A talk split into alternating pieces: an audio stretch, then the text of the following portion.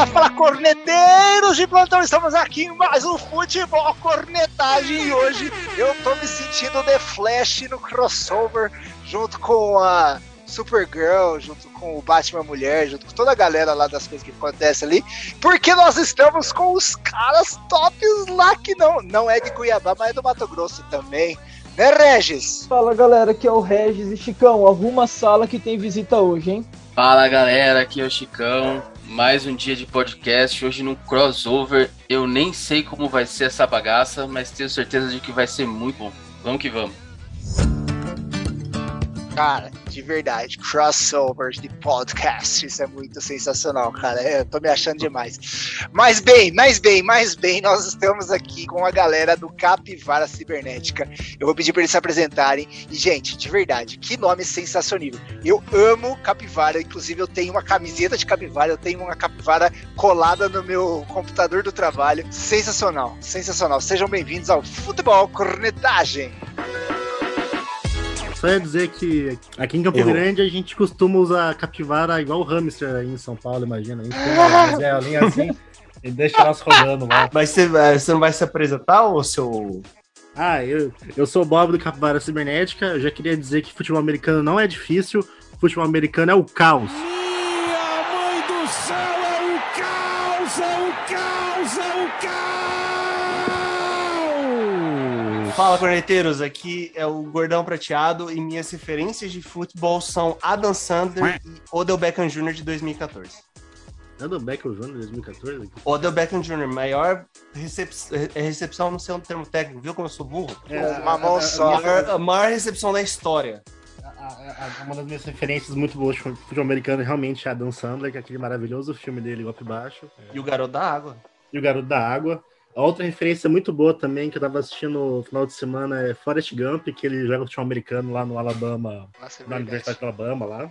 Ó, já, já São fica, já fica a dica aqui. A gente tem um podcast em que a gente fala de filmes do, sobre futebol americano e tem um outro em que eu coloco um monte de. Eu dou um monte de nome de documentários e filmes também sobre futebol americano e dos principais jogadores aí que a gente teve na liga. Fica a dica aí pra quem quer ver filme. Não, mas eu, eu só não queria deixar passar em branco. O Gordão se apresentou falando que conhece de Adam Sandler e Odell Beckham Jr. e o Bob falou, mas Odell Beckham Jr.? Pô, aqui é futebol americano, cara.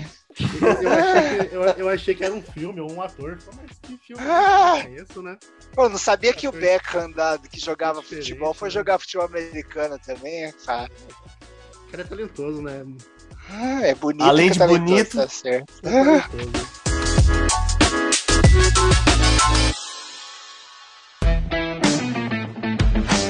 Boa, boa, galera, boa. Mas, gente, de verdade aí, a gente tá com a galera do Capivara Cibernética. Vocês com certeza precisam ouvir o podcast deles às quintas, também como nós às quintas, mas eles postam mais uma, uma linha variada de assuntos, com assuntos nerds, assuntos bacanas. Escutem lá. Qual que é o canal mesmo? Que pra, pra galera procurar vocês? Pode procurar no Instagram, o arroba Capivara Cibernética, tudo junto. Segue a gente lá em qualquer agregador aí de podcast, no Spotify, Google Podcast, Deezer, a Apple Podcast, o, o bagulho todo. Só tem uma Capivara Cibernética. Só tem uma. Só tem uma- a Soberana. Então, é fácil de achar. Ah, não vem com soberana, não, que isso lembra outro time aí. outro não vamos entrar nesse mérito hoje. Pula essa parte.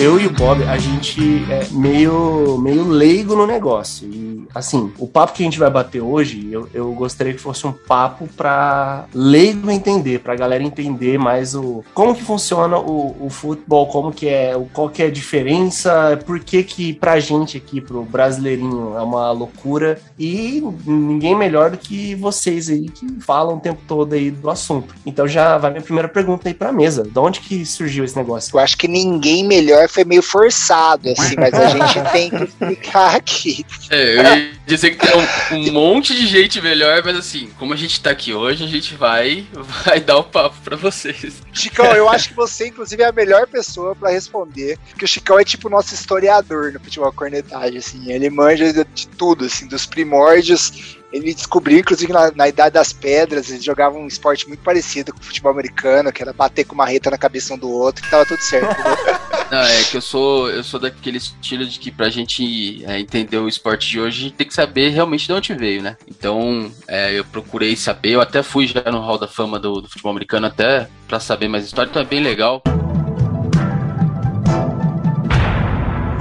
Telecurso 2000 futebol americano, assim como o beisebol, eles são variantes de um de esporte inglês, que no caso é o rugby e o cricket. O que, que aconteceu nos Estados Unidos com esses esportes foi que eles foram, tanto o beisebol quanto o futebol americano, eles foram evoluindo algumas regras para se distanciar e se diferenciar um pouco desses esportes ingleses, né? Então, como eu falei, o futebol americano ele vem do rugby, ele tem até hoje ainda algum, alguns termos que vêm da época de quando é, era um esporte só, mas o que aconteceu foi que o americano, no geral, ele quis dar um pouco mais de dinamismo pro jogo. O jogo de rugby, assim como o jogo nosso, o nosso futebol, às vezes você assiste um jogo de futebol, você fica 40 minutos assistindo um jogo, não acontece absolutamente nada de interessante. O rugby, se você assistir um jogo inteiro, também às vezes não acontece muitas coisas no jogo, é um jogo corrido, não é um jogo como o futebol americano, um pouco mais parado, ou melhor, pausado. Então o, o americano ele começou a olhar pro rugby, começou a, a, falar, não, vamos fazer diferente isso, vamos fazer diferente aquilo. Então começaram a alterar, alterar regras, alterar quantidade de jogadores, alterar algumas coisas. E aí o jogo foi mudando um pouco em relação ao, vamos dizer, o pai, né? Que é o rugby, né?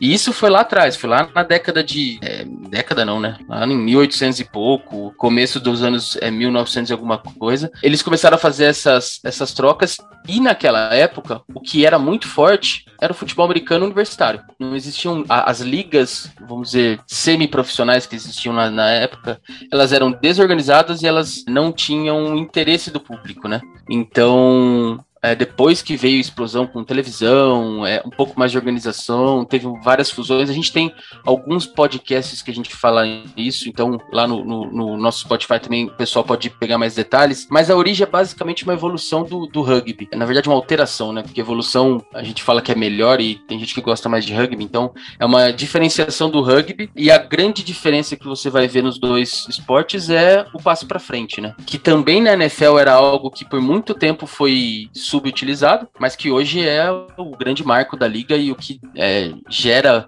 é, muita atração do público, né? Porque o rugby você só passa, só pode passar para trás, né? Pro lado ou para trás. Ao menos que você chute. É, ao menos que você chute, que é, é, é a mesma coisa do futebol americano. Você passa uma, frente, uma vez para frente e qualquer outra vez que for para frente é no chute, seja no punch ou no field goal, né? Mas assim, os dois esportes eles têm a mes o mesmo intuito, né? É ganhar território. Então tem no futebol americano são ou, são regras para isso e no, no rugby são outras. O conceito é o mesmo, só que aí mudaram-se regras, mudaram o dinamismo do jogo. Mas essa é a origem do futebol americano, ela vem do rugby, vem numa adaptação do rugby. E eu acho que quem gosta um pouco mais de rugby gosta porque ele para menos do que futebol americano, né? Até nosso último episódio, o Regis trouxe uma comparação aí com o xadrez, porque realmente é bastante estratégico o que você vai fazer, porque você sabe que a jogada pode ser parada. É, ah, eu tô com pouco tempo no relógio, eu vou fazer uma jogada que ela ou, ou vai ser um passo incompleto que eu vou parar relógio, ou vou pisar do lado de fora do campo, etc, etc. Diferente do rugby, né? Que a bola vai sendo lançada e até realmente ter uma conclusão de jogada, uma saída ou alguma coisa que seja uma falta grave, ele siga a pelota, né? E aquele tropé por um lado para o outro. O americano já não tem isso, e também, até por pelo estilo de jogada e pelos passes, ele acaba podendo gerar acidentes um pouco mais fortes. Apesar do rugby, a galera sai, né? Todo sanguentado, todo etc., mas é mais pelo encontro próximo. Isso é uma das coisas que realmente mais me incomoda, assim, quando eu, quando eu, eu via a NFL por algum tempo, assim, hoje eu não vejo mais, mas no começo, principalmente quando o jogo, é que nem na NBA, né? Quando mais pra frente do jogo, assim, acontece mais, é o jogo pausar demais e ter muito intervalo. Quando o jogo pausa e a transmissão continua no campo, então o comentarista é, faz um comentário, levanta uma estatística, coisa do tipo, até achava interessante, mas quando entrava um comercial, me irritava muito. Mas aí entra o fator United States, cara. Aí entra, tipo, a cada cinco minutos um comercial, falando, gente, pelo amor de Deus, passa a bola pra frente. No começo foi uma coisa que realmente me impactou bastante. né? E vou te falar, aqui no Brasil ainda é diversificado. Se você assistir um jogo é, no- por streaming lá dos Estados Unidos, são os mesmos três é, comerciais por quatro horas. Nossa. Todo comercial é a mesma coisa, são os mesmos comerciais. É diversificado, mas você é obrigado a ver o Denilson falando que deu green, ou a, sei lá, a estátua do Avan brincando de futebol americano, mas tudo bem. Aliás, eu, eu queria fazer uma pergunta. O termo pigskins, realmente a bola era feita com couro de, de porco ou é só um termo pra chamar a bola de pigskin? Porque eu vejo muito isso em alguns filmes e séries, assim, se referindo à, à bola de futebol americano. né? Eu não sei é, exatamente a informação. E eu vou dizer da minha experiência lá no, no, no Hall da Fama. Eles não, eles não dão tantos esses detalhes assim. Eles, eles têm lá um mural de evolução das bolas e da, de como é feita a costura, mas não o material que é feito necessariamente. Hoje mesmo, o- o- o- a bola de hoje, eles não colocam lá os materiais que, ele, que eles são feitos e tal. Mas não me surpreenderia nada se, se fosse realmente isso, tá? Porque o início, quando você procura informações do início do, do esporte, é a mesma coisa que você procurar do futebol aqui. Como é que veio o futebol? Veio uma bola toda zoada e começaram a fazer bolas pesadas, pe- bolas duras e era a mesma coisa. Então não me surpreenderia se as primeiras bolas tenham sido feitas com pele de porco, não, cara. Você já ouviu esse termo lá, Luiz, quando você morava lá ou não? Quando eu morava lá, eu nunca ouvi ninguém falar pigskin. É, então nem eu ouvi. Mas a primeira vez que eu vi Pigskin foi num clipe de humor da, daquele grupo de rap do, dos caras do Saturday Night Live, do The Lonely Island. Foi a única vez que eu vi Pigskin. Foi num clipe dos caras. Eu nunca ouvi um americano falar Pigskin na minha frente. Fala ball. É que nem tipo no basquete, tem uns caras que chamam a bola de rock. É muito mais fácil eu ouvir alguém chamar a bola de basquete de rock do que uma bola de, de futebol de Pigskin. Eu já tinha ouvido falar de Duke, que também era por causa da homenagem a um dos caras lá de trás também que começou o futebol americano, mas Pigskin nunca tinha ouvido falar não. Só pra te chamar registrado, eu lembrei outro filme que tem futebol americano, que é Ace Ventura 1, que eles sequestram um golfinho do Miami Dolphins e tem um Damarino no filme. A galera pode falar melhor do Damarino depois, mas o Damarino aparece. Esse Ventura é cultura.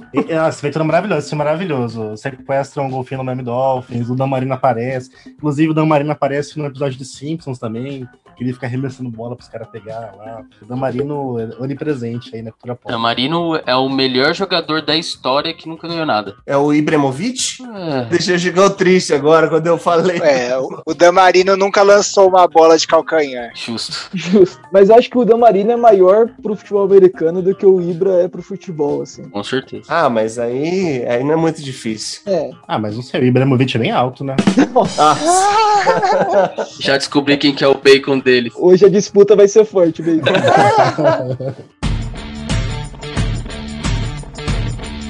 mas como que funciona o, o joguinho? É só jogar a bola pra frente? Porque, é, assim, essa questão de ter muitas pausas e tal, pra, pra gente aqui no Brasil, que cresceu assim no futebol, a gente sabe que tem ali 45 minutos corridos, depois uns 45 minutos corridos e propaganda no meio quando o cara isola a bola. É, tem um, um, Skol, né? Um drama. É, aparecendo ali e tal. Mas só que o jogo, ele, pelo menos, quando a gente vê ele televisionado, ele tem muitas pausas e tal. Mas como que funciona ele? Por que, que ele tem tantas pausas assim? Antes ainda, Luiz, eu queria falar que muito melhor essas pausas do que assistir beisebol, tá? Porque beisebol é extremamente irritante assistir. Mas é um inferno, é inferno. Ai, não entra nessa polêmica. Nossa, eu falo pro Regis, o Regis gosta dessa bagaça, velho. Não, não tem como, velho. É tipo, é, é pior do que, sei lá, balé da terceira idade. Eu não consigo descrever mesmo, velho. Acontece nada. Só dá pra assistir a World Series de beisebol, que, que eu, aqui um comentário pros americanos, adoro que é World Series e é só entre eles. Mas assim, é, aí ainda é legal de assistir a final, mas fora isso, velho. Nada. Os jogos que eu vi, nem o narrador narrava o jogo, porque não- praticamente não tinha jogo. Eles ficavam contando quatro de história do que narrando realmente o jogo, mas enfim. Qual o comentário que a gente queria deixar aí pra polêmica? Pô, e eu queria comentar que eu gosto de balé da terceira idade muito, muito, mas muito mais que beisebol também, pra deixar bem registrado. Não, cara, beisebol é legal, velho. Beisebol é legal. Mas enfim, sobre futebol americano. Cara, a- tem bastante pausa. O primeiro motivo, assim, principalmente de comercial, obviamente, é porque tem que pagar a conta, né? Acho que seria o primeiro motivo e o mais óbvio. Justo. Mas é porque o time, ele tem três unidades, assim, acho que é um jeito mais fácil de explicar. Que geralmente vai pro comercial quando tem esse troca de unidade no campo. Então é bastante atleta saindo, bastante atleta entrando e tal. Então eles são três unidades: tem o ataque, defesa e times especiais. Aí então, quando você um time perde a posse da bola, ele vai colocar a defesa dele no campo e o outro time vai colocar o ataque. Então você você precisa de um tempo para isso acontecer, né? Até mesmo na- ali na, na hora do jogo. Então aí eles aproveitam e vão pro comercial. O- um outro motivo também é que tem bastante lesão, infelizmente, né? A parte ruim do futebol americano é que tem bastante lesão. Então aí quando o cara machuca, pra não ficar mostrando um cara caído no chão lá sendo atendido, também vai pro comercial pra pagar as contas. Por que será que machucam tanto assim? Uhum, sim. Por que será? Ó, aqui eu vou, eu vou, eu vou defender o futebol americano. Tem muita lesão, a maioria delas não é pancada. A maioria delas é muscular ou ligamento cruzado do cara, tipo, correndo e apoiando o, o esforço dele, né? É, como a gente estava falando, é um jogo um pouco mais parado e por esse motivo ele é um pouco mais explosivo. As jogadas elas acontecem pouco, num curto espaço de tempo, muito velozes e às vezes muito forte na questão de força também. Então coloca-se muita potência ali para correr, para pular e tal. E muitas das lesões, e a maioria joelho ou tornozelo, elas acontecem não por pancada. Às vezes é o cara só. Não, às vezes não, a grande maioria é o cara sozinho. Então é, tem muita lesão de ombro para quem é das linhas ofensivas e defensivas. Mas é, a pancada em si, e é isso que acho que a gente quer no final desse podcast tirar um pouco o mito. As pancadas elas sim causam lesão, sim elas são preocupantes.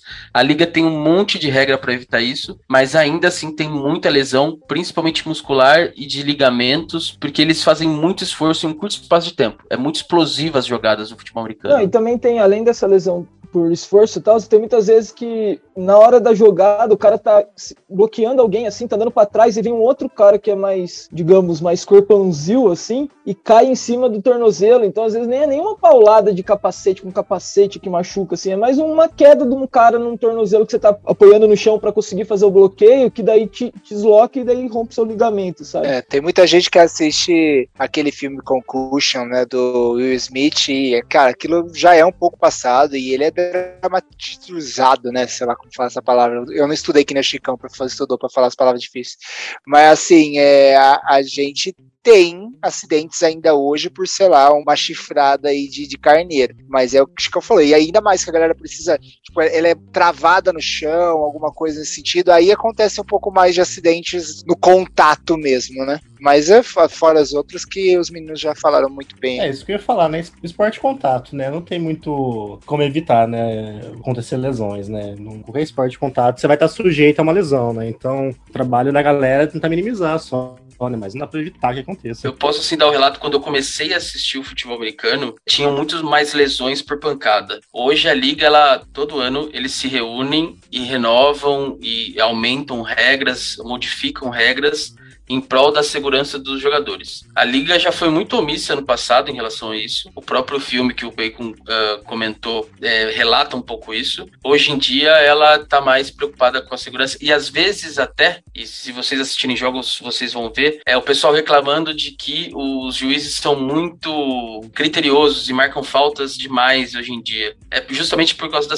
pra segurança dos, dos jogadores e principalmente dos quarterbacks. A liga ela é, ela é grandiosa do jeito que ela é pelos grandes jogadores. Os grandes jogadores normalmente são os quarterbacks, então elas eles têm regras específicas, inclusive, para proteger esses caras, né? Então, a mensagem que fica para quem nunca assistiu e quer assistir, assista e não veja a pancada como algo que tá lesionando o outro cara. Primeiro, porque as proteções são inúmeras. E segundo, que é, não se pode bater de qualquer jeito no, no amiguinho que tá com a bola. Então é um jogo bem mais, é, hoje em dia, bem mais limpo do que era anos atrás. Se você pegar década de 90, eu acho que foi quando explodiu bem também aqui no Brasil a, a NFL, você vai ver um jogo muito mais sujo, muito mais violento do que a gente tem hoje. Hoje a gente tem um jogo bem mais limpo, bem mais bonito de ver até. Só para completar, um outro ponto que para muito o jogo são as faltas. Tem muita falta, tem time muito ruim que faz muita falta, aí o jogo fica chato. Mas é normalmente são jogos muito legais de assistir e tem jogadas sensacionais assim de, de ver. Mas faltas também é algo que atrapalha muito porque o relógio para, volta-se jardas no, no campo e aí tem que recomeçar de novo. Então, isso atrapalha um pouco também a dinâmica, né? Quando tem muita falta no jogo. Voltando à questão do de como funciona o, o jogo. Não, é que o negócio também é que daí, tipo, essas são as pausas maiores, né? Que vai, vai pro comercial, então as pessoas reclamam mais. Mas tem uma pausa que é entre o final de uma jogada e o começo da outra. Então já deu spoiler aí que ó, você tem uns 40 segundos para recomeçar o jogo e o pessoal geralmente fala: pô, mas parou de novo, só jogou um pouquinho e já parou.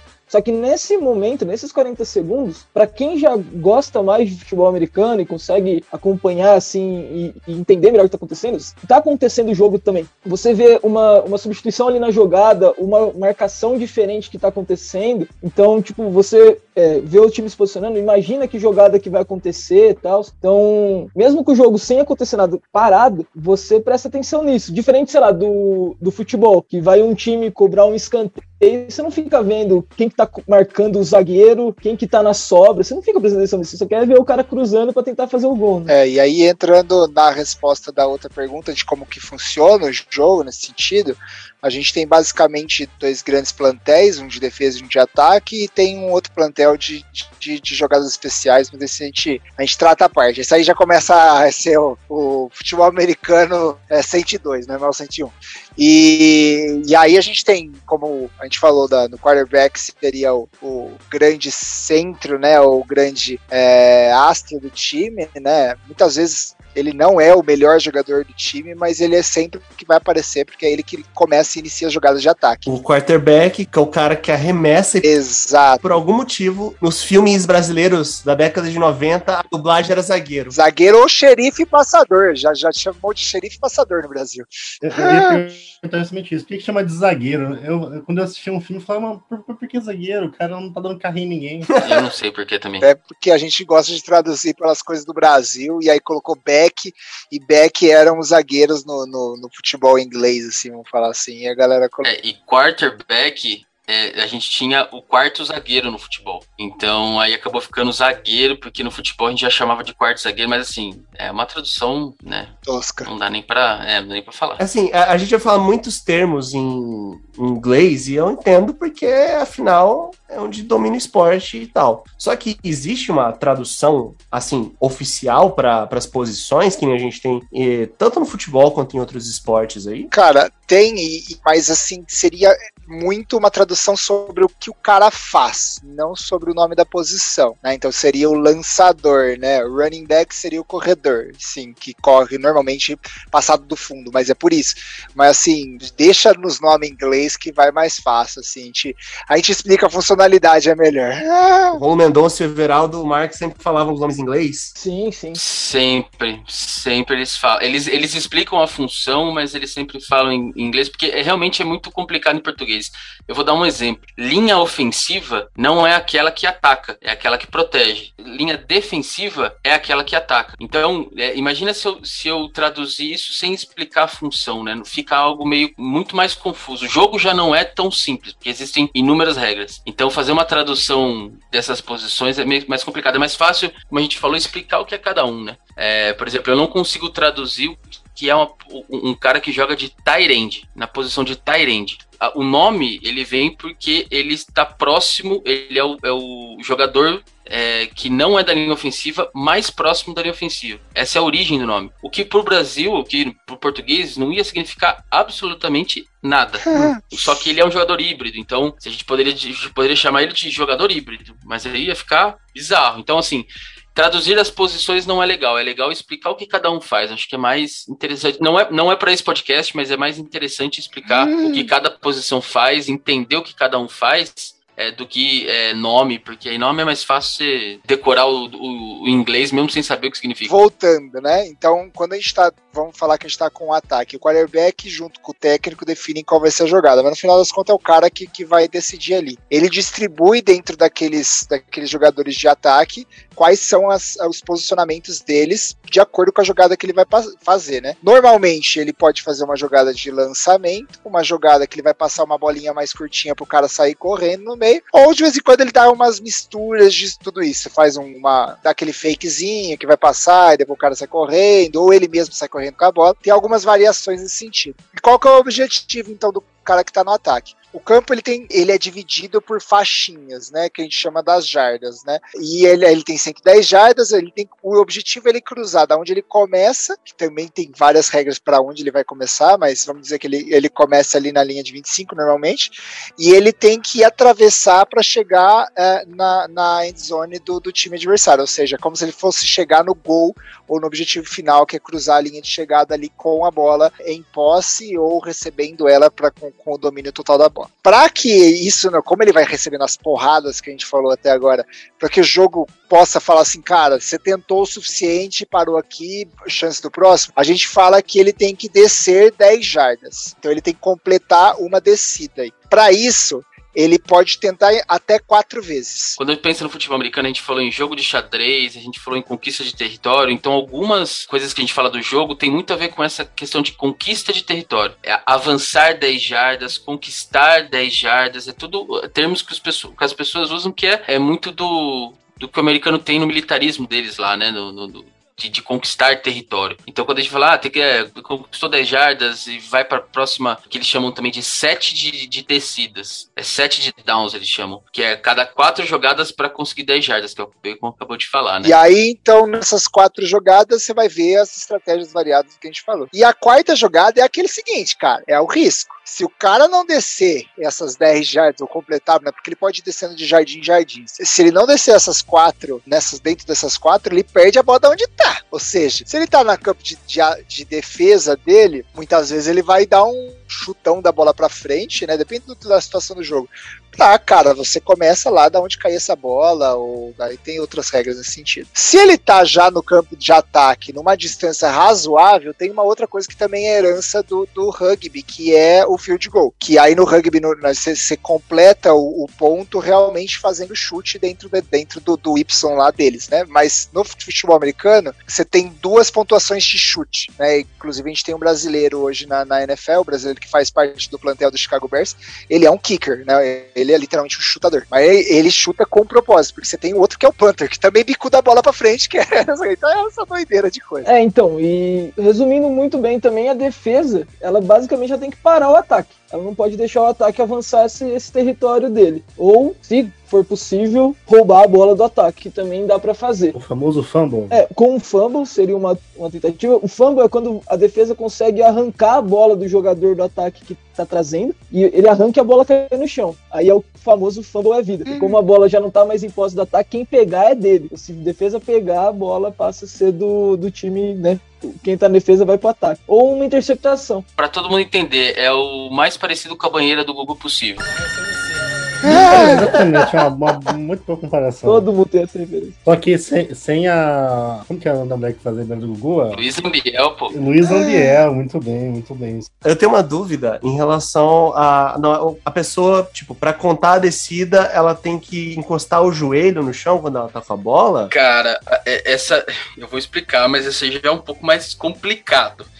É, a regra, inclusive, mudou há uns dois anos também, algumas coisas. Em resumo, é encostou o joelho no chão, é, encostou qualquer parte das costas, é, encostou canela, encostou antebraço, encostou ombro, tudo isso é jogada morta, né? Tudo que não seja mão. É, tudo que seja mão e pé no chão, ele, ele é considerado derrubado. Ou pisou fora do campo. Mas existem uns detalhezinhos dessas regras aí, inclusive meu time já foi assaltado ah! em jogos contra o time do Regis nesse sentido. Ó o clubismo, é o clubismo. Mas é, existem alguns detalhes da, das regras, eles, ele, existe um negócio chamado futebol move, que eu não vou explicar aqui, mas é super subjetivo objetivo. Então, às vezes, um, um, passe ele é dado como incompleto mesmo, o cara recebendo e caindo no chão. Então, assim, tem regrinhas, tem detalhes, assim como o futebol nosso tem alguns detalhes de regras também que a gente não conhece. Mas, em resumo, é qualquer parte do seu corpo que encostar no chão, não sendo mão e não sendo pé, para a jogada. Então, o trabalho da defesa é parar, tipo, fazer com que as pessoas não completem essa jogada. Ou completem com o menor espaço possível ali das 10 jardas, até mesmo para trás. Exatamente. Porque, assim, se, se o jogador de ataque tem a posse da bola, no maior ponto que ele conseguir naquela jogada, ali foi o máximo que o ataque foi. Então, ali é o ponto que o ataque vai começar na próxima jogada. Então, o esquema é ou não deixa o cara receber a bola ou limita ele para não deixar ele correr muito e derrubando ele ali. Então seriam essas duas chances. Ou não deixa ele receber ou derruba ele rápido. É basicamente isso. É, seria esses dois jeitos. Como é que chama o. Porque tem um sistema de revisão de jogadas também, né? Tem tipo um VAR na NFL. É, como é que funciona isso? E o juiz vai rever, ou é o técnico que decide desafiar a jogada? É, como é que funciona? Então, uma coisa que eu acho bem legal que é né, na NFL, que é o fato do árbitro comunicar a decisão dele pro estádio inteiro, né? Pelo menos a, a decisão é, é comum, né? Todo mundo entende, é mais transparente que a do futebol, pelo menos, né? Mas como é que funciona? É, é um desafio? É o árbitro que decide rever? Tem de tudo, né? É, toda falta é comunicada, toda lesão também é comunicada e tudo mais. Como é que funciona a revisão? Toda jogada duvidosa, por exemplo, o árbitro faz a marcação de campo, que eles falam. O árbitro marcou lá touchdown. Toda jogada de pontuação é revista hoje. Então, o, o outro técnico ele não precisa desafiar, nem nada disso. Nos dois minutos finais do segundo e do último quarto, também o juiz pode a qualquer momento revisar, mas os técnicos não podem jogar a bandeira lá para pedir para reverem as jogadas. No restante do tempo, cada time tem por tempo, né? Cada time tem duas chances de, de solicitar revisão de uma jogada. Não são todas as jogadas que são possíveis de revisar, assim como o VAR no futebol, nem todas todas as jogadas eles revisam, mas as que eles podem revisar, os técnicos têm dois desafios por tempo aí para solicitar.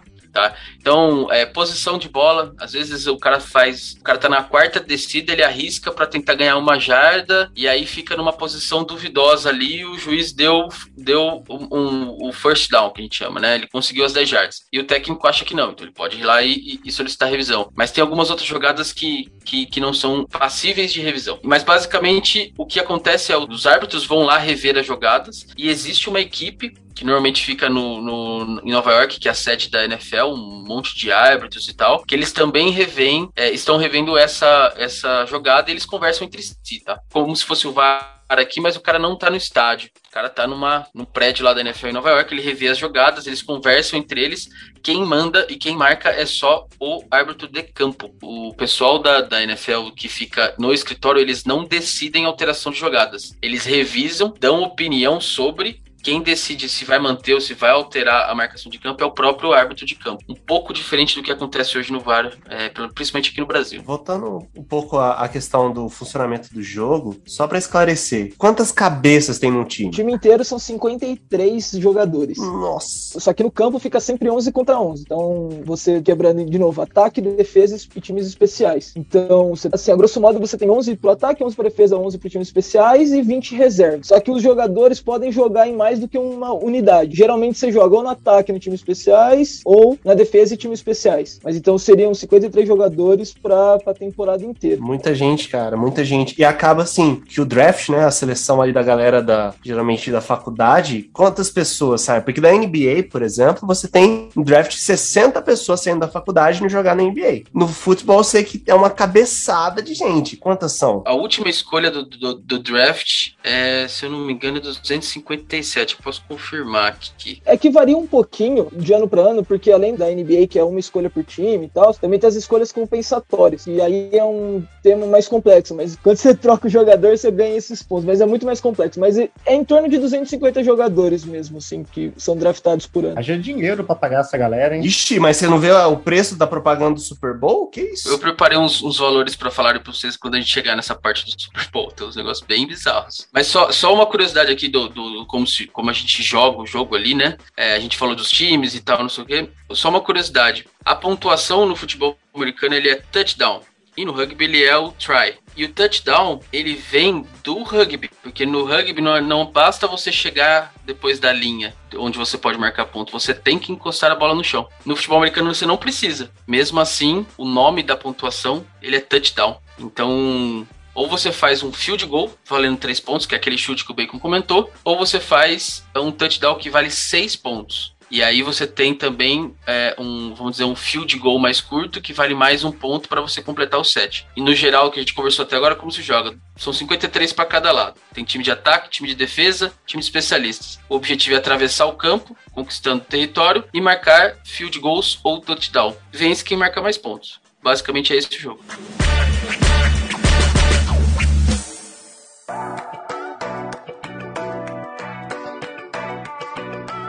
Eu, eu queria fazer uma pergunta a mais só, para entrar na polêmica. Adoro. Eu vou fazer um paralelo aqui para os ouvintes do Capivara entenderem onde eu quero chegar, então vamos lá. Queria saber, analisando a NFL, quem seria o Corinthians da NFL, ou seja, o melhor time da liga? Quem seria o Flamengo, o time mais rico, porém mais odiado? E qual seria o Corinthians e Palmeiras, né? Ou seja, o maior clássico do país? Depois de Vasco e Flamengo, obviamente. Eu só queria falar que vocês precisam de referências melhores no futebol, mas tudo bem, a gente pode tentar achar alguma comparação nesse sentido. Vamos lá. Eu vou dar meus, meus palpites aqui, depois o Regis e o Beco, se quiserem complementar. Cara, Corinthians da NFL depende de como você é, analisa. Eles comparam com, em relação à torcida. Né? Então, falando de torcida, o Corinthians da NFL seria o Las Vegas Raiders agora, né? Mas quando estava em Oakland, que é o Oakland Raiders, por causa da, do fanatismo da torcida. Também é, pode-se dizer que ganhou muito no passado e hoje vive das glórias do passado e nada mais. Mas esse seria o Corinthians da NFL. O Flamengo da NFL é aquele time que a liga adora, é o, aquele time que a liga ajuda e é aquele time que vez em quando tem um super plantel. Então a gente pode dizer que são todos os times por onde passa o Tom Brady. Ele vai ser o Flamengo da NFL. Polêmica, hein? Polêmica, hein? A juizada sempre ajuda. A parte do plantel não é muito verdade, aí eu tenho que fazer aqui a minha culpa, mas é, como o juiz ajuda muito, aí é muito Flamengo, né? Então vamos deixar como sendo qualquer time que o Tom Brady tá. E agora, maiores clássicos, eh, tem alguns que são muito legais. Packers e Bears é um dos mais antigos clássicos que existem, eles são da mesma divisão. É sempre um jogo de muita rivalidade. Mas hoje em dia, né, você tem é, Steelers e Ravens como sendo é, uma rivalidade forte por causa do jogo que é muito corrido, muito físico, muito agressivo até algumas, algumas vezes. São os mais principais aí, talvez o Jets e o New England pro, com causa da região, assim, mas não que seja um classicão. Aí você tem Giants e Jets, né, que são da mesma cidade e tal, mas... Que não é muito comum, né, dois times da mesma cidade, né. É, mas assim, a gente vai, se a gente falar de rivalidade histórica, mas você tem Raiders e Chiefs também, que eles não se gostam, e também no passado tiveram muitos jogos, né, o Raiders era um pouco melhor, então fazia mais frente também o Chiefs, o Chiefs é, é o antigo Dallas Cowboys, eu não vou entrar nessa história, mas tem muita história envolvida, então Raiders e Chiefs também são jogos pegados, mas é isso, acho que eu, eu falaria esses três, caras. Ah, eu acho que Green Bay e Bears é o mais do mais do mais, né? Com certeza. É o mais, é o maior clássico da NFL, com certeza. Eu acho que, assim, falando de Corinthians, assim, comparando ao times brasileiros nesse sentido, talvez, talvez pudesse colocar também um pouco do Dallas Cowboys, da, da época que ele estava um pouquinho mais na, na, glória, assim, nesse sentido, também com uma época dos anos 90 para 2000 do Corinthians, nesse sentido, muita gente começou a torcer pro Corinthians. Na mesma época, muita gente começou a torcer pro Dallas Cowboys. Mas eu entendo a, a comparação do Chicão nesse sentido, mas para mim o Flamengo é mesmo o, o New England. Ou você odeia muito, ou você é modinha. Então é bem o Flamengo nesse sentido. Eu concordo com o Flamengo tem que ser os Patriots mesmo, mas é. então vai merda, bacon. Mas é. Mas pra mim, então, o Corinthians, assim, só pensando pelo talento, eu diria que é o Detroit Lions, que é um time que tá sempre lá em cima. é o pior time da liga, assim. É um time muito... Então, clássico universitário também, né? Eu vi uma vez um jogo na, na, na ESPN que é o Sugar Bowl, né? É, esses são, é, são os balls que tem no, nos campeonatos é, do college, que são finais é, ou semifinais também do campeonato nacional, né? E aí, putz, se a gente entrar no college é complicado, porque existem divisões diferentes, times, tem Pac-12, tem MAC, tem, nossa, tem um monte de divisão de college lá. Eu deixo eu falar um negócio sobre college, porque eu, eu morei lá no estado abençoado pelo futebol, que é o Alabama. Ó, oh. nossa. Só que eu parei na faculdade do Alabama errado. Ah, você parou do outro lado da rua. Eu parei em Birmingham, que os caras, pra vocês terem ideia, no ano seguinte que eu tava lá, os caras fecharam o programa de futebol. Meu Deus. Lá no Alabama, a gente tem uma, digamos assim, acho que um dos maiores times de do, do, do college, é da faculdade lá de futebol americano, que é o, o Alabama Crimson Tide, e eles têm a rivalidade com a faculdade de Auburn lá que são os Auburn Tigers. E aí, sempre que tinha esse confronto entre as duas universidades, o estado inteiro parava. Os caras lá no Alabama não tem nenhum time da NFL lá. Só que o, o, o futebol da faculdade é tão impactante que os caras não se importam com isso. Para eles é muito melhor eles irem assistir o Crimson Tide contra os Tigers do que assistirem um jogo da NFL. Então, pro, pro americano, cara, o futebol da faculdade, do college também é, é insano. A galera é, e é, é, assim, é nível uma liga grande, entendeu? Algo que acho que nos outros esportes, colocando até mesmo o, o basquete, que eu acho que tá abaixo, é, acho que depois do, do, do, futebol no college, acho que o basquete é um pouco. É, é, o mais relevante, não chega nem perto da relevância que é o futebol da NCAA lá. Tem uma outra coisa que eu queria comentar. Eu não acompanhei, eu acompanhei um pouco na época, mas eu não fui muito a fundo, que era a mudança do nome do, do Washington, né? Pra que nome que foi o time do, do Redskins? Porque não é mais Redskins, né? É, ainda não foi. Eles estão para anunciar. Eles, é, começo do ano que vem eles vão anunciar o um novo logo e o um novo nome do time. Hoje eles estão na liga como Washington Football Team. E foi um movimento, né, contra esse nome Redskins que tem sofre muito por ser algo meio é, é, pejorativo e preconceituoso e da época da, da, conquista americana e tal. Então eles resolveram tirar. É um dos times mais é, com mais tor torcida, ou pelo menos tinha até pouco tempo atrás, uma das maiores torcidas no Brasil, porque eles, junto com os Cowboys, na década de 90, é, teve uma grande explosão aqui, né, no, no início da década, eles apareceram muito, eram muitos transmitidos aqui pela Band nessa época também, mas mudou de nome, só vamos saber no começo do ano que vem, mas foi uma pegada mais política até. É, eu ainda tô na petição aqui, tem que chamar o Washington com Pades. Sabe de nada, inocente! porque é homenagem esse grande músico brasileiro, mas ainda estamos no aguardo aí. Quase certeza que a petição do Regis tá, tá, lá, lá, lá em cima, né, NFL, essa petição. Pô, se eu fizer uma vaquinha mesmo, dá, dá pra levantar uma grana pra, pra eles colocar. É porque assim, se a gente colocar pra ser votado Washington com Pads, a gente tem 200 milhões de pessoas que vão votar, com certeza. Eu garanto. Não, ia ser muito bom. A torcida ia poder cantar tutupá no estádio, né? pra falar da NFL. Porque assim, acho que a NFL, ela, a Liga de Futebol Americana, ela, ela é, digamos assim, a, a única liga que importa para esse esporte, né? Ou tem mais alguma coisa aí escondida que a grande maioria da população não sabe? Profissional é a única liga relevante. E é a maior liga esportiva do mundo?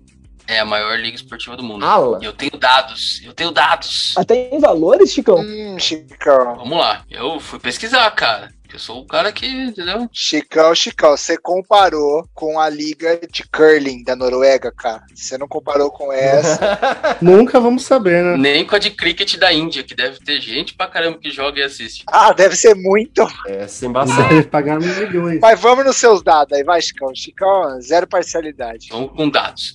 É, primeiro por valor de liga. Vou falar de valor de liga e vou falar de audiência. Depois vou falar um contraponto nisso aí que eu achei interessante na pesquisa. A NFL hoje hoje ela é avaliada em quase 68 bilhões de dólares. A segunda liga mais valiosa é a MLB, né, do beisebol, que é avaliada em 53,5 bilhões. Em terceiro vem a Premier League, com quase 28 bilhões de valor, né? A liga. A NBA é a quarta e a NHL é a quinta. A NBA com 25 bi e a NHL com quase 20 bilhões. Então é a liga que tem o maior valor, né? Valor financeiro. O que mostra essa lista é que quem sabe fazer negócio com esporte é americano, não o restante do mundo, né? Então, quatro das ligas são basicamente americanas e só tem a Premier League aí no meio. Então, por valor, ela é com certeza a, a, a mais valiosa. Quando a gente fala de audiência, aí muda um pouco. Porque ela tem.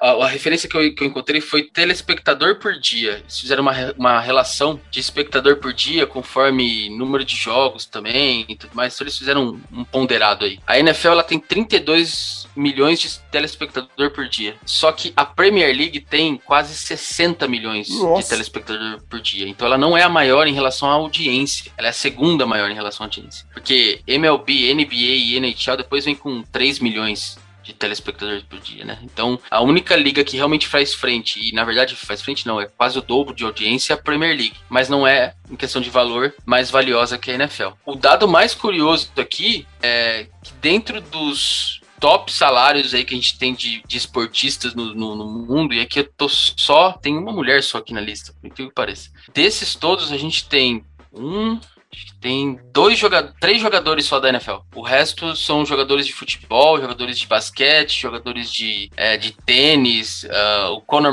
McGregor é o primeiro da lista. Então é, é uma liga que vale muito. É uma liga que tem muita audiência, movimenta-se muito dinheiro na liga, né? Mas por ela ter regras específicas para como você pode gastar o dinheiro, isso é um pouco mais um assunto um pouco mais complexo, que eles têm o, teto de gastos do time, então nenhum jogador pode receber um absurdo, como por exemplo o PSG tá pagando para três caras hoje. Você não tem muitos jogadores nas listas dos maiores esportistas, no caso de que, que recebem mais, vamos dizer assim, de contrato. O Dak Prescott do Cowboys recebe, é, tem um contrato de 107,5 milhões, ele é o quarto da lista. O Tom Brady tem 76 milhões no contrato, então ele vem aí em quase 10, 3, 6, 7, 8, é um nono. E o 15 é o Patrick Mahomes com 54,5 milhões. E aqui a gente está falando, acho que. É, eu não sei exatamente se é por ano, esse, esse, dado eu não, eu não peguei, tá?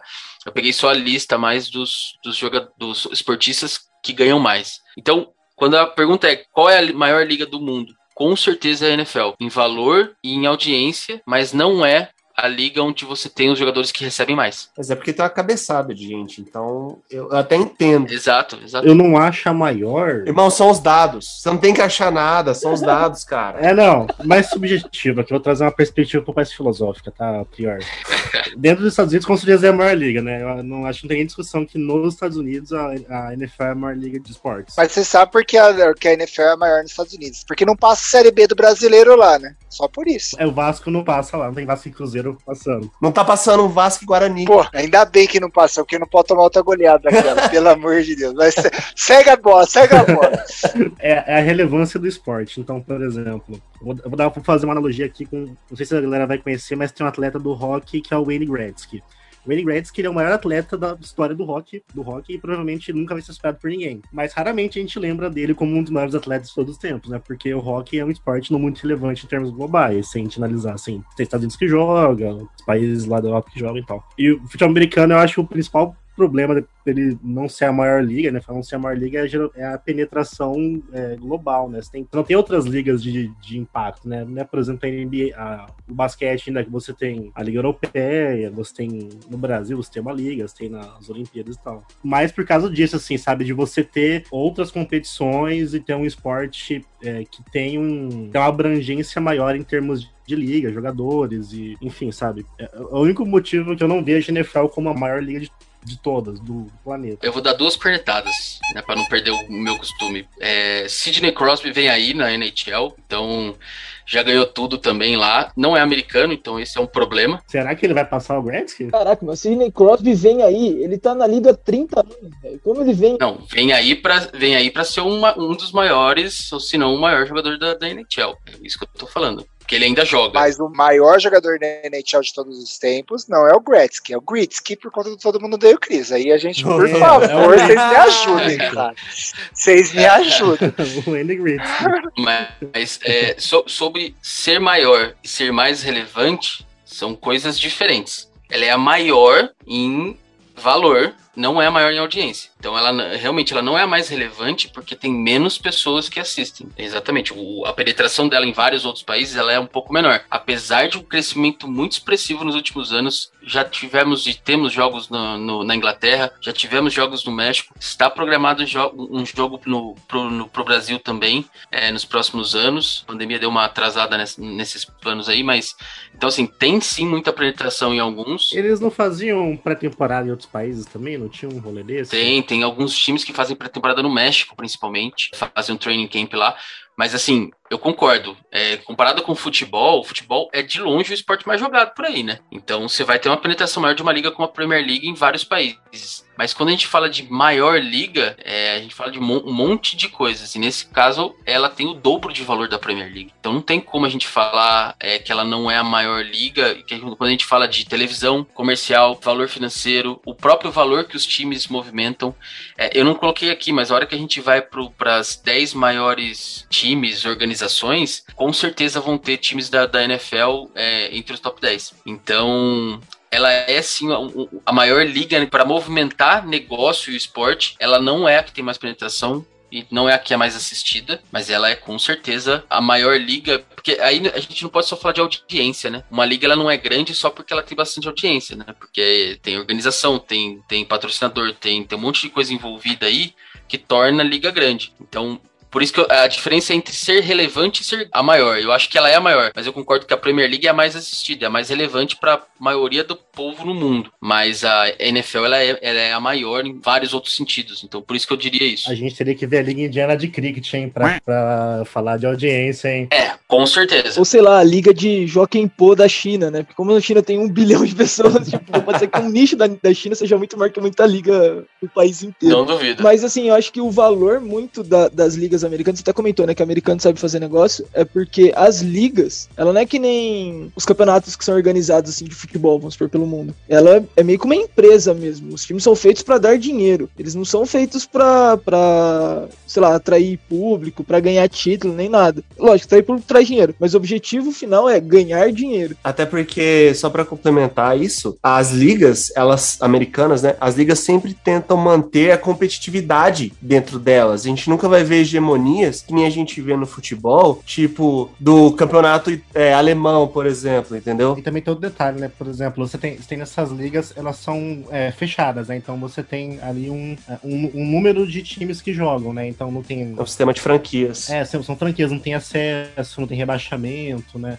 Então você pega, por exemplo, num, num, campeonato brasileiro da vida, você tem, tipo, time que sobe, time que cai, time, time que é clube, enfim, né? Não são empresas. Em muitos países não, os times não podem ser empresas, né? Então, por exemplo, na Alemanha eu acho que eles só podem. 50% do, do capital da empresa, do, do clube, pode ser de empresa, o resto tem que ser clube. Na Inglaterra já pode ser é, empresa, vamos dizer assim, um clube, né? Então tem essas, essas outras diferenças, né? Se você olhar para as cinco que eu falei, as cinco que eu falei são ligas. A Premier League ela também tem um sistema de distribuição de cotas quase igualitário aí, vamos dizer assim, né? Justamente para manter a competitividade. É, mas o Albiol nunca vai disputar com, com hum. tem um Leicester uma vez na vida, né? Mas é, é não é a mesma coisa, né? Não é a mesma, não é a mesma coisa, exato, mas é, já é um sistema um pouquinho melhor para tentar igualar a competitividade. E vai depender assim, quem é muito fanático por futebol vai olhar e falar, cara, o que é NFL, cara? Premier League é top, Premier League. E é realmente, em questão de audiência, a, maior liga, ou a maior liga assistida, vamos dizer assim. Mas quando a gente fala de valor,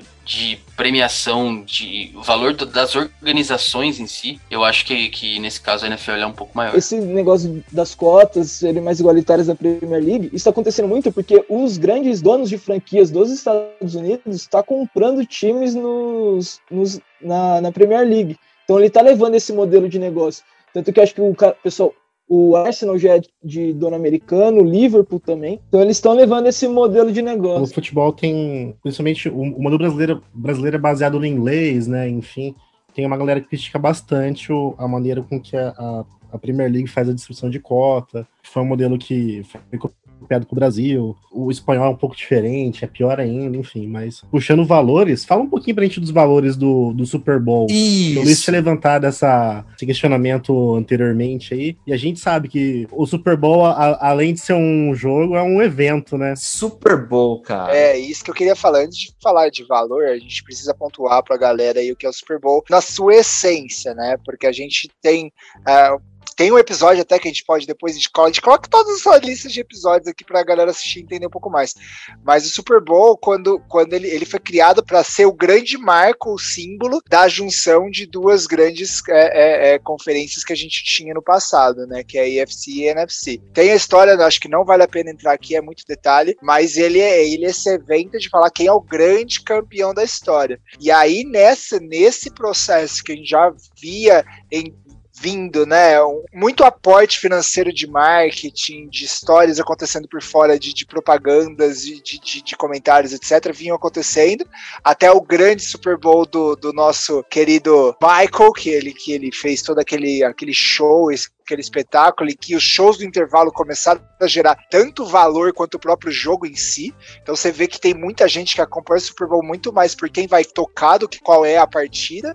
E aí você vai ter partidas ridículas, como o nosso querido amigo Regis gostou daquele resultado elástico de Patriots e Rams, né? Que foi uma, maior vergonha da história, mas vai ter, vai ter partidas sensacionais também, marcadas com até o último Super Bowl, o anterior, que o Mahomes ganhou. Uma vez me disseram, não sei se é verdade, que até um desses do Super Bowl, não lembro qual, a liga pra, pagava pro cara ir lá cantar. Teve alguém aí que foi cantar, não lembro quem, que foi cantou no Super Bowl e teve que a pessoa teve tanto audiência depois do Super Bowl que ele começou a, em vez de ela pagar pra galera cantar, as pessoas teriam que pagar pra ela cantar. Eu não sei se isso é verdade ou não. É verdade. O divisor de águas acho que foi o show do Prince, né? O show do Prince no intervalo do Super Bowl foi, é um dos melhores shows que, que já tiveram. Eu acho que depois disso, eu não sei se é exatamente depois disso, mas a liga começou a enxergar como algo para agregar valor financeiro pro Super Bowl do que ela ter que gastar dinheiro com isso, né? Não, à toa que a, as empresas americanas principalmente de publicidade, elas se programam para preparar propagandas exclusivas do Super Bowl. Não é à toa que você tem um monte de trailer de filme que a galera tipo, cria muita expectativa saindo no Super Bowl. A galera espera o Super Bowl para ter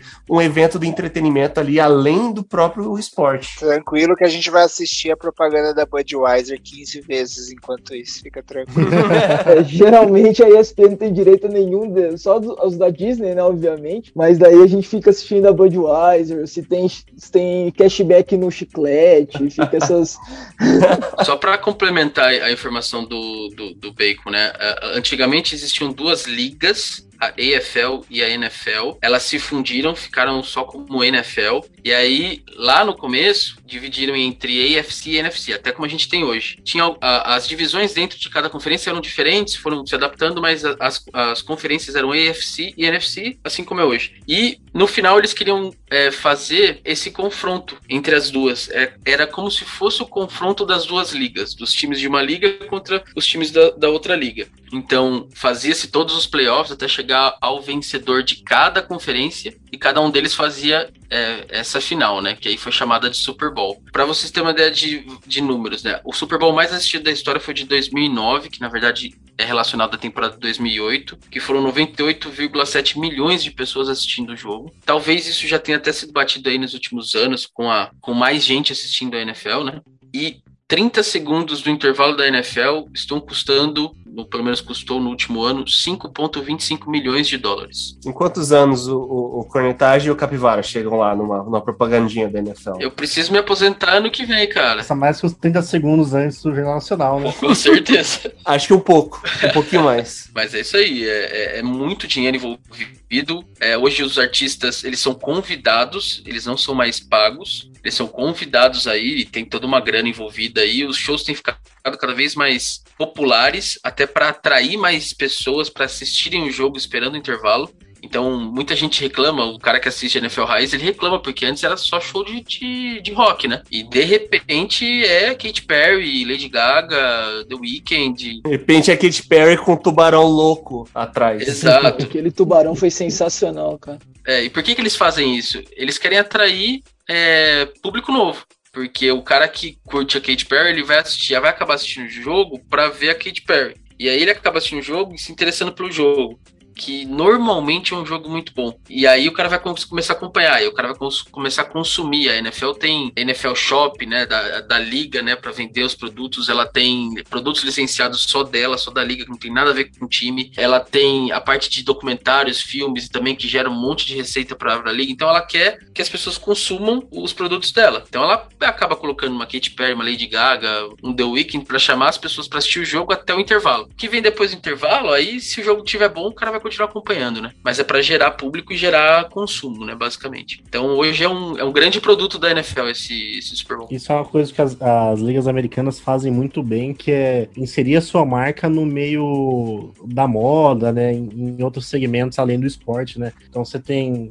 Quando eu fui, quando eu fui em Washington, Aí você tinha tudo que é loja, assim, você tem, tipo, camisas, assim, que não são a do, a do time mesmo, mas você tem é, roupas, enfim, acessórios, tênis da Nike com a cor do time, não sei o que, cara é quatro. Então, eles conseguem se colocar muito bem, né, nesse segmento de, de fashion e cultura, assim, que é, é bem interessante, que a gente não vê muito, né, no, nas outras ligas. Acho que ainda falando, falando em produtos, acho que é, com certeza tem mais, mas dois produtos que eu tenho muito, assim, latentes na minha cabeça, que surgiram graças ao futebol, foi o Gatorade e a Under Armour, que Under Armour hoje tá explorando outros horizontes aí e tá virando uma enorme marca esportiva, cara. Rapaz, eu nem sabia que Gatorade surgiu no. Nem sabia dessa do Gatorade, hein? Ah, o Gatorade é por causa do, dos Gators, pô. Florida Gators. Que era o Gatorade, é tipo a bebida dos Gators. Achei que você falar por causa dos alligators. Não, mas os Gators é o, é o, é o jacaré, é o, é o mascote do Florida Gators, pô. Ah, tá. Então não,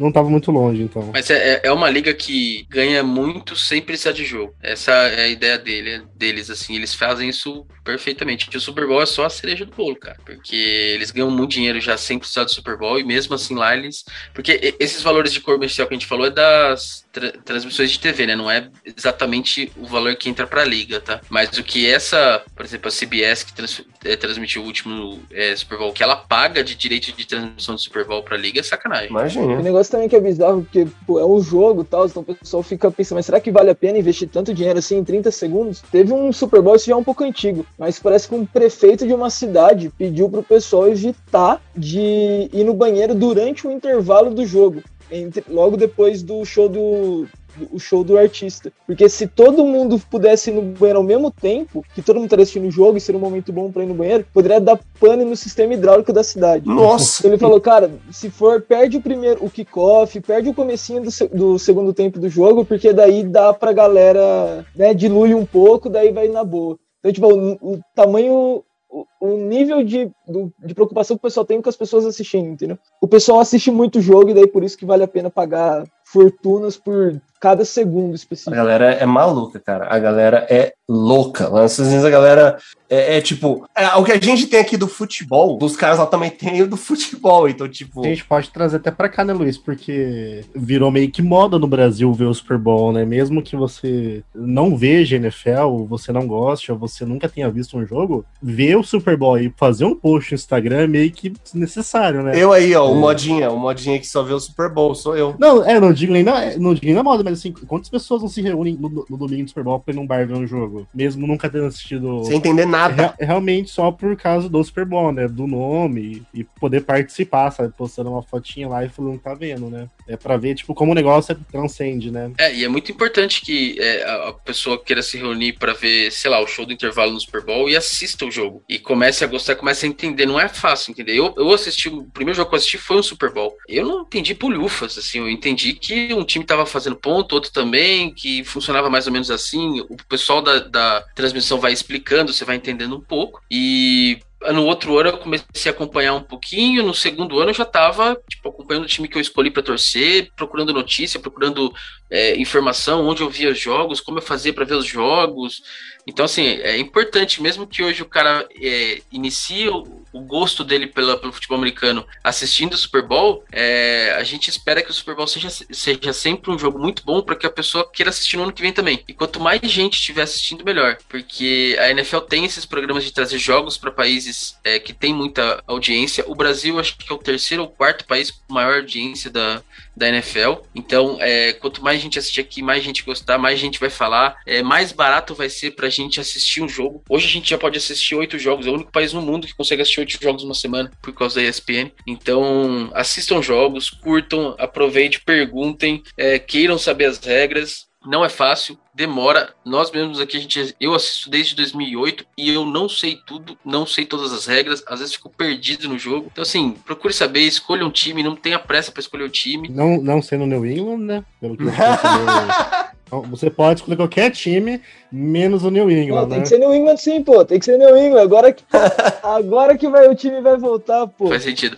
Mas assim, a, a- a ideia é, é curta o futebol americano como você curte o futebol, como você curte uma NBA, uma NBA, um, um, um beisebol para quem curte, é, e, e desmistifique essa ideia de que é violento. Ele já foi um esporte violento, hoje ele é muito menos violento, hoje ele é um esporte de contato. Para você parar uma jogada, você tem que encostar no outro jogador. Mas as lesões por pancada, assim, ainda ocorrem muito raramente. Mas hoje já existem um conjunto de regras para evitar isso. Os jogadores mesmos tomam mais cuidados. Então, esqueça esse negócio de, de esporte violento e tente entender um pouco as regras, a dinâmica. E eu tenho certeza que não, não vão parar de assistir o futebol americano. Assim, é, é realmente apaixonante. Exato, e é, e é viciante mesmo, cara. Você assiste um jogo, você quer assistir outro, então Até aproveitando aqui para fazer a divulgação da NFL, como se eles precisassem da gente, mas hoje começa a temporada regular. Então, começa a assistir hoje, daí lá na frente no Super Bowl, quando seus amigos se unirem, você vai já estar tá manjando, ou pelo menos sabendo um pouquinho mais que eles, e daí você já vai né, ser o pica do rolê, né? Agora, acho que a gente já tá indo pro encerramento, eu queria levantar mais uma pergunta polêmica aqui, só pra gente terminar Isso. lá em cima. Não vou nem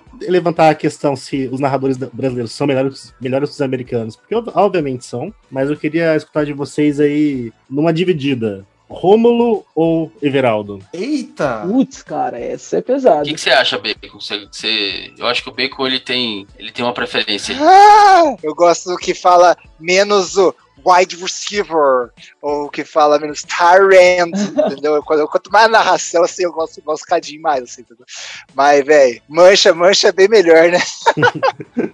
Eu, vou ser sério, eu, eu- eu gosto muito de ver pela narração dos caras, porque é muito boa a narração deles, cara. É. É, eu, eu assisto muito pelo streaming da, da NFL e é completamente sem emoção. Entre esses dois que você falou, de longe o Everaldo Marques é, é, é muito mais legal de assistir a, a narração dele na questão de aprendizado, né? Ele, ele ensina mesmo o jogo ali durante a, a- a narração dele.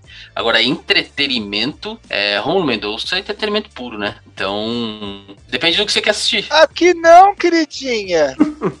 Eu, eu acho que isso ajudou muito o esporte a crescer no país, sabe? Você ter narradores que são. Desenvoltos. É, acho que isso ajuda muito o esporte, sabe? E o cara que comenta é legal também, eu sei o nome dele. Tem o Paulo Antunes, tem o Anthony Curti, tem um. Ele é legal também. Eu acho isso, pra mim, assim, sempre ajudou ver jogos até os caras ali. Quem é que fala com um sotaque bem carregado, que fala Colin Kaepernick? Paulo Antunes. Eu odeio esse cara, eu odeio esse cara. Ô, louco, esse cara é incrível, cara. É, por isso que eu falei aqui zoando. O Chicão perguntou, falei assim, cara, o cara, cara, por que, que ele precisa falar quarterback? Não precisa disso, mano. Mas é, é a graça do, do negócio, eu acho maravilhoso, velho. É a graça do cara, é o personagem ele. Nossa, é uma bosta. Eu não acho que ele acha que é o personagem, não, cara. Não, é muito bom. É, é muito bom, velho. Ele fala assim, tipo, no Instagram e tal. É, é dele, assim, o negócio. É, é muito da. Instagram não, Instagram. É isso aí, galera. Que, que papo legal, que papo gostoso. É da hora trocar uma ideia de show americano. Nossa, quando eu paro assim, é- a gente vai longe, a gente vai longe. Mas muito obrigado, gente. Obrigado mesmo. E pra cima, capivaras. É, como que Cuiabana? Não é Cuiabana, né? Capivaras. Cibernéticas. Sul Mato Grosso- Sul Mato Grossense. Está, errado. Errado. Ah! As cibernéticas do Mato Grosso do Sul. Falou. Valeu. Falou, falou.